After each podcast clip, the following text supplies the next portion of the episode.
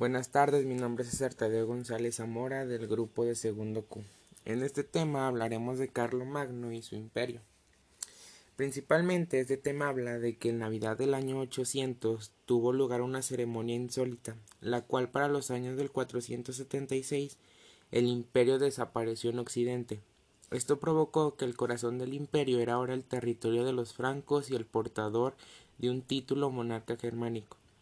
Su abuelo, Carlos Martín, había obtenido por los años de 732 un triunfo militar, al detener a los árabes. Desde aquel momento los musulmanes nunca más pensaron por pasar.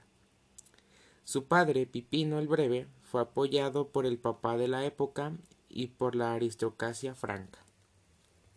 Después de eso, su reino fue dividido en dos partes, entre sus dos hijos, Carlos y Carlomán pero a los tres años, por su fallecimiento de este último, Carlos se quedó como rey.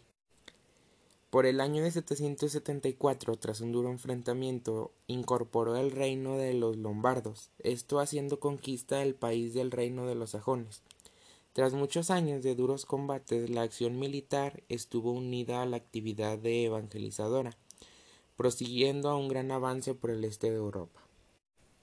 Magno fue uno de los protagonistas de los sucesos de la historia europea, no solo de la Alta Edad Media.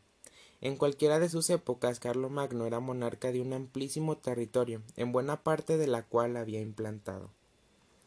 En la corte del rey Franco existía la convicción de que Magno era el más poderoso príncipe de momento. La coronación imperial del año 800 marca una conclusión pero también marca un punto de partida para una nueva ordenación de la cristianidad. Dirigida por dos espadas, una espiritual y la otra es temporal. El imperio carolingio fue flor de un día, ya que a días del fallecimiento de su creador éste comenzó a separarse. Pero antes, de mediados del siglo IX, nietos de Carlo Magno, Lotario, Luis y Carlos acordaron en dividir su territorio, lo que se plasmó en el Tratado de Berlín del año 843. Las segundas invasiones, protagonizadas por los escandinavos, tuvieron su lugar en el siglo IX y en la primera mitad del siglo X. Estas invasiones tuvieron una diferencia totalmente, ya que en esta ocasión los ataques principalmente fueron distintos, ya que se llevaron a cabo en tres pueblos y actuaron de una forma independiente. Los escandinavios, o también llamados vikingos, fueron una rama de los germanos que siglos atrás habían invadido el imperio romano. Los sarracenos actúan como piratas en el Mediterráneo occidental. Los magiares o húngaros estaban emparentados con los nómadas de las etapas asiáticas.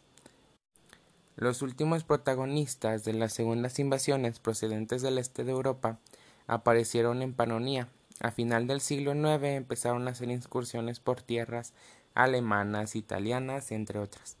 Pero hasta los años 1950 fue donde sufrió una derrota ante Otón, que fue suficiente para que fuera el fin de sus incursiones. Un dato interesante es que en Córdoba ya era una ciudad demasiado grande antes de que lo invadieran los árabes. Durante el siglo X tenía una población de 500.000 habitantes.